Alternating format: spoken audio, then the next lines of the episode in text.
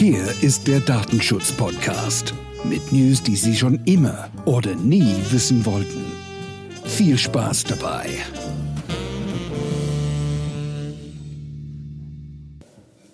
Moin, Servus, Hallo, je nachdem, äh, welchem Bereich äh, ihr euch gerade aufhaltet, wünsche ich erstmal einen schönen guten Tag oder guten Morgen. Ja, es gibt wieder äh, was in Sachen Datenschutz zu erzählen, äh, was den einen oder anderen Unternehmen sicher betreffen könnte. Und zwar geht's ähm, jetzt um das äh, Abkommen mit der USA, das EU-US Data Privacy Framework. Wird auch schon mal abgekürzt als, als DPF. Jetzt kann man sagen, na endlich ist das Ding jetzt äh, da und äh, gelandet und hat ja echt lange irgendwie gedauert. Und seit Juli diesen Jahres, also seit Juli 2023, gibt es einen Angemessenheitsbeschluss der EU, der der USA ein angemessenes Datenschutzniveau äh, unterstellt. Also kann man sagen, juhu, man kann also jetzt dann schon mal jubeln und sagen, manche Dinge werden jetzt ähm, einfacher. Aber Vorsicht falle, es gibt so ein paar Dinge, die man auch im Kopf behalten muss. Zunächst mal ein kurzer Ausflug in die Historie, wer das noch nicht so auf dem Schirm hatte, weil es könnte interessant werden in der Zukunft. Die beiden Abkommen, die es vorher gab, also das Safe Harbor Abkommen und das Privacy Shield, wurden vom Europäischen Gerichtshof einkassiert. Der Herr Schrems aus Österreich war äh, dort beteiligt, hat geklagt und hat in beiden Fällen auch Recht bekommen. Daher werden diese Urteile eben auch Schrems 1 und Schrems 2 genannt.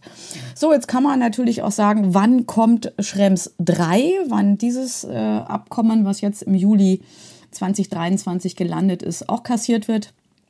Muss man abwarten, muss man im Blick behalten. Herr Schrems hat zumindest auch angekündigt, dass er das Ding genau unter die Lupe nimmt. Also die gute Nachricht ist, äh, das Abkommen ist da und auf Basis dieses Abkommens kann man nun auch Daten in die USA transferieren. Jetzt stellt sich auch die Frage, was ist denn jetzt nun anders bei diesem Data Privacy Framework? Ähm, da gibt es mehrere Punkte. Der erste Punkt ist, es gibt eine Executive Order vom US-Präsidenten, dass Datenzugriffe durch die Geheimdienste auf erforderliche und verhältnismäßige Maß äh, beschränkt werden muss. Es dürfen nur für bestimmte Zwecke Daten, ähm, ein Datenzugriff erlaubt werden. Das ist Terror- und Cyberangriffe. Und es gibt eine verstärkte Kontrolle der Geheimdienste. Eine sehr spannende Frage und auch eine sehr wichtige aus äh, Bürgersicht. Äh, man kann sich nun als EU-Bürger auch in den USA beschweren. Es gibt da ein Zwei-Stufen-Verfahren. In erster Stufe gibt es einen Ombudsmann und auf der zweiten Ebene äh, darf man auch bei einer nationalen Behörde landen, wenn man sich beschweren will. Jetzt kann man wieder drüber streiten. Juristen tun das ja schon mal ganz gerne oder diskutieren, was ist erforderlich und verhältnismäßig. Ähm, ein großer Kritikpunkt, den man auch im Auge behalten muss, dass diese Executive Order eine präsidiale Anordnung ist. Es ist kein Gesetz. Das heißt, es kann auch von einem weiteren ähm, USA-Präsident oder Präsidentin auch wieder gekippt werden. Also auch hier, das Thema ist immer so ein bisschen im Auge zu behalten.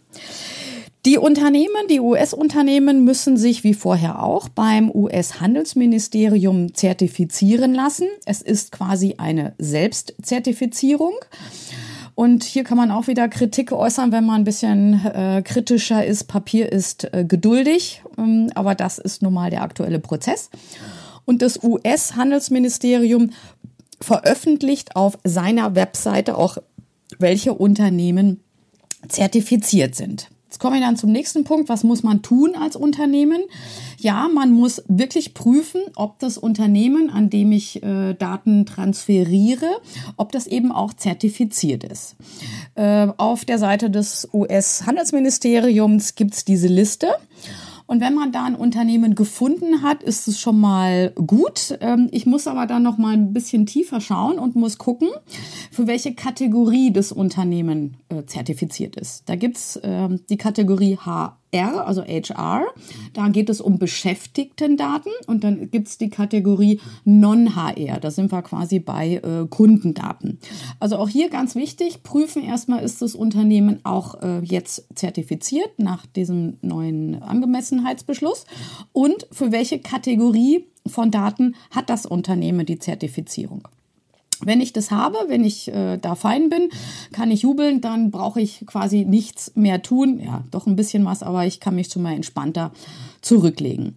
Wichtig ist auch bei der Seite des US-Handelsministeriums, da gibt es einen Reiter, äh, der heißt Inactive.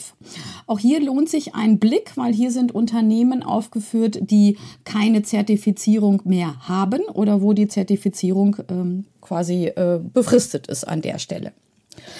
Wenn ich jetzt ähm, das Unternehmen gefunden habe, ähm, denke mir alles klar, aber im zweiten Blick denke ich mir, oh, mh, mm, mm, verdammt, die Kategorie, die ich brauche, also entweder HR oder Non-HR, ist nicht zertifiziert, dann muss ich auf die zweite Ebene zurückgreifen und muss äh, die Standardvertragsklauseln, die SCCs, die es von der EU gibt, des Vertragswers mit dem Unternehmen abschließen. Und das war bis zum Abkommen auch quasi die Möglichkeit, Daten in die USA oder zu US-Unternehmen äh, zu transferieren. Also wenn man da nicht fündig wird, muss man sich wieder um diese SCCs, um die Standardvertragsklauseln kümmern. Die gibt's auch zum Download auf der Webseite der EU.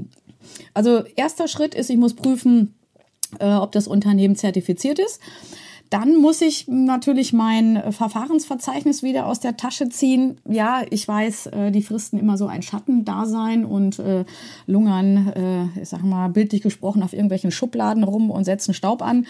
Also hier wäre wieder eine Chance, äh, dieses Verfahrensverzeichnis äh, nochmal hervorzuholen und nochmal zu prüfen, passt das alles äh, noch meine Prozesse, die ich dort dokumentiert habe und muss natürlich auch gucken, auf welcher Grundlage äh, habe ich Daten transferiert und dann muss ich jetzt da auch das äh, neue Abkommen reinschreiben. Im Zuge bei Drittlandtransfer, also wenn es um Länder geht äh, außerhalb der EU oder europäischen Wirtschaftsraum, taucht immer mal der Begriff TIA auf, also Transfer Impact Assessment.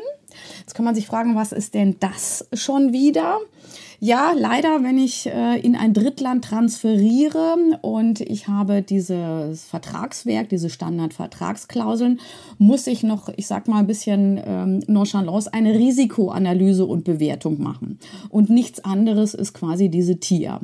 Ich muss mir noch mal genau anschauen, welche Daten transferiere ich an welches Drittland was passiert in dem Drittland mit den Daten und wie kann ich sie an der Stelle besonders nochmal schützen und natürlich, welches Risiko ähm, habe ich oder quasi äh, die Betroffenen, also den Damen und Herren oder dem Unternehmen, dem die Daten gehören. Was kann passieren, wenn die Daten in unbefugte Hände gelangen? Also quasi Tier ist so ein Begriff ähm, des Risikobewertung, äh, der Risikoanalyse und ich muss eine Tier machen, so ein Transfer Impact Assessment, wenn ich im Prinzip äh, an ein Drittland, wo es keinen Angemessenheitsbeschluss gibt, äh, zusätzlich zu diesen SCCs noch so eine Risikoanalyse machen.